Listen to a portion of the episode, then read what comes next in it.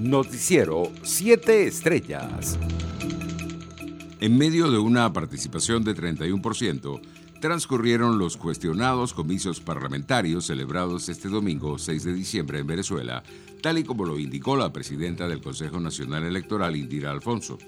Las organizaciones agrupadas en el Gran Polo Patriótico habrían obtenido más de 60% de los votos emitidos, según lo indicó la presidenta del máximo ente comicial en horas de la madrugada de este lunes. El presidente de la Asamblea Nacional y presidente interino, Juan Guaidó, anunció que se mantendrá en funciones asumiendo el principio de continuidad constitucional tras los cuestionados comicios parlamentarios de este 6 de diciembre. El mandatario encargado reconoció que el régimen intentará tomar por asalto una vez más la sede del Parlamento en enero de 2021 y auguró que se va a incrementar la presión internacional en su contra como ha ocurrido en el pasado. Por su parte, el jefe del régimen venezolano, Nicolás Maduro, aseguró que a partir de este domingo comenzaba una nueva era en nuestro país tras acudir a su nuevo centro de votación ubicado en Fuerte Tiuna. Entre tanto, el ministro de la Defensa del régimen, general en jefe Vladimir Padrino López, adelantó que hará respetar los resultados de este 6 de diciembre y advirtió que el 5 de enero de 2021 se va a instalar una nueva Asamblea Nacional. El secretario de Estado norteamericano, Mike Pompeo, denunció en sus redes sociales que se cometió un fraude electoral en Venezuela y aseguró que los resultados que anunciara el régimen ilegítimo de Maduro no reflejarán la voluntad del pueblo venezolano. Por su parte, la administración del presidente electo de Estados Unidos, Joe Biden, desconocería los resultados de los comicios del domingo en Venezuela y mantendría el actual reconocimiento del gobierno norteamericano a la actual Asamblea Nacional, según reportes de la prensa internacional.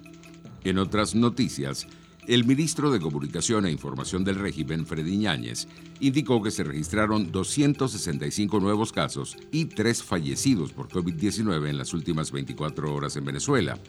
El total de contagios ascendió a 104.442 y el de víctimas mortales se ubicó en 919. Internacionales. El gobierno de Ecuador presentó una protesta ante una declaración de la vicepresidenta de Argentina, Cristina Fernández de Kirchner, sobre las presuntas trabas a la candidatura de Andrés Arauz, el candidato ecuatoriano progresista. Esto lo informó este domingo la Cancillería de Quito en un comunicado.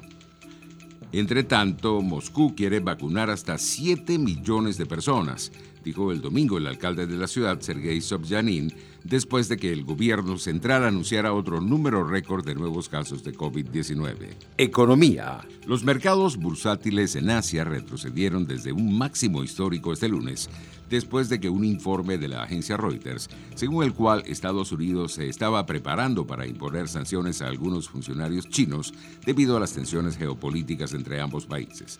Además, los precios del petróleo caían levemente debido al aumento de los casos de virus. El WTI de referencia en Estados Unidos perdía menos 1,41% y se ubicaba en 45 dólares con 61 centavos el barril. El Brent de referencia en Europa caía menos 1,24% y se cotizaba en 48 dólares con 64 centavos. Deportes. Navegantes del Magallanes consiguieron su victoria número 2000 de por vida en la Liga Venezolana de Béisbol Profesional tras vencer este fin de semana 10 carreras por 4 a Caribas de Anzuategui en el estadio José Bernardo Pérez de la ciudad de Valencia. Y el piloto mexicano Checo Pérez hizo historia en la Fórmula 1 en el circuito de Sakir en la categoría Reina este domingo. Tuvieron que transcurrir 50 años, 5 meses y 29 días para que un mexicano nuevamente ganara en el máximo circuito de automovilismo, luego del triunfo de Pedro Rodríguez en Spa el 1 de junio de 1970.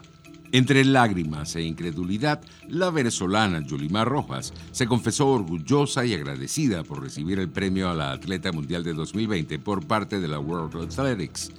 No tengo palabras. Esto significa mucho para mí, admitió la criolla totalmente conmocionada en declaraciones compartidas en redes sociales por su equipo de trabajo. Los sueños sí se hacen realidad, porque esto era un sueño para mí, ser la mejor atleta del mundo y entrar en ese libro de las leyendas mundiales, añadió. La famosa reina de salto triple reconoció que el premio la tomó por sorpresa, considerando el nivel que tienen las que eran sus contrincantes. Noticiero 7 Estrellas.